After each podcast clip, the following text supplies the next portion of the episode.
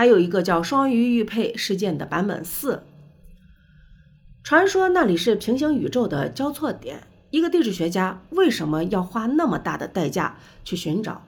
到底彭加木发现了什么秘密，还是罗布泊内有不为人知的秘密？照片能令一个中国军人恐怖和震惊，机器可能性不是很大，鬼怪或变种人的可能性大一些。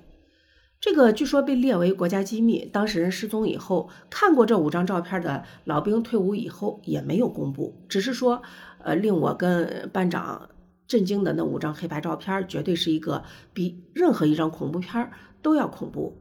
不过根据记载的推断，可能和吸血鬼当时的当地的植物病毒感染，可能在恶劣环境下生存的新物种，人体虽然死亡，但是病毒基因仍然是顽强的存活着。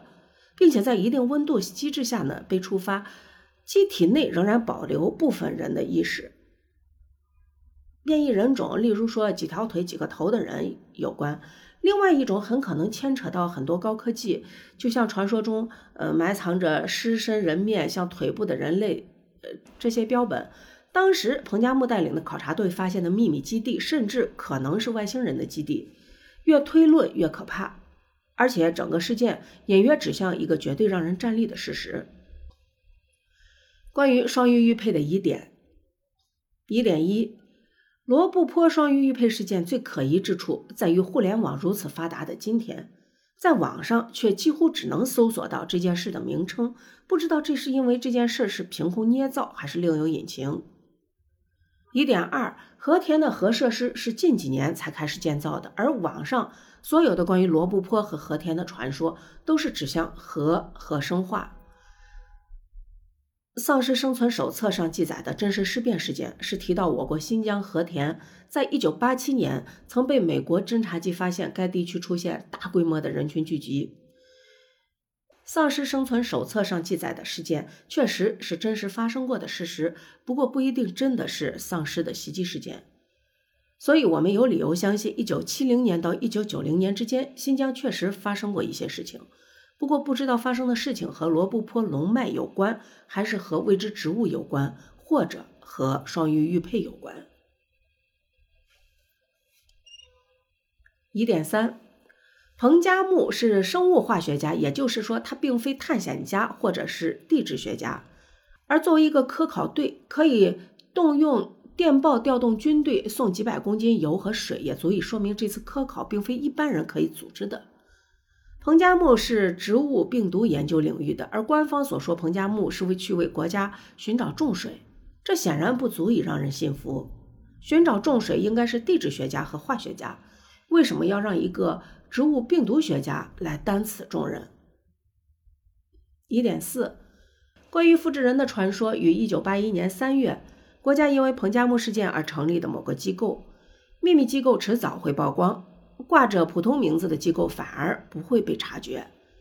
国家科学技术工业委员会确实成立于1981年彭加木失踪以后。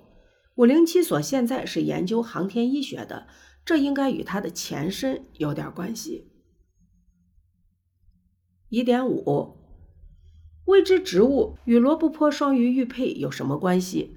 政府既然已经得到了双鱼玉佩，为什么还要不惜财力的四次大规模搜寻彭加木身上携带的标本？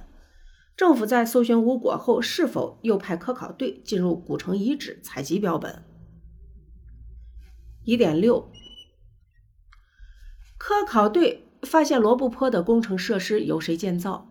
一个满是设备的工程设施为何会出现在一个荒无人烟的罗布泊？双鱼玉佩为何会出现在这样的工程设施里？疑点七：古城遗址、工程设施、未知植物、双鱼玉佩之间，它们究竟有什么关系？补充一：新疆在一九八一年到一九八七年之间，肯定发生过什么不稳定的事件。我们姑且大胆猜测，是由南端开始蔓延的，直到一九八七年左右蔓延到了和田。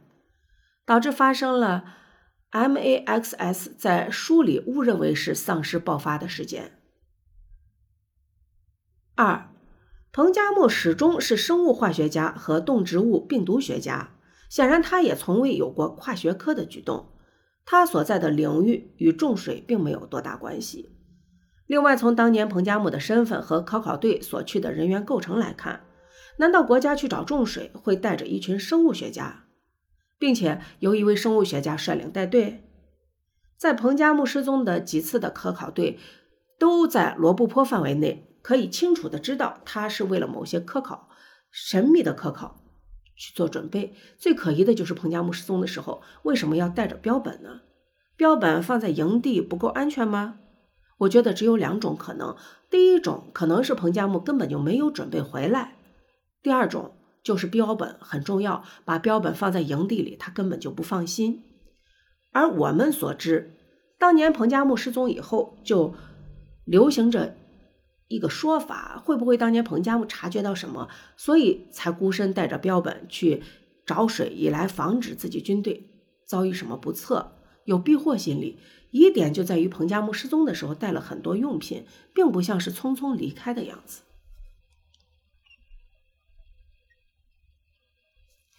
三，他失踪以后，军方和政府举办了四次大规模的搜查。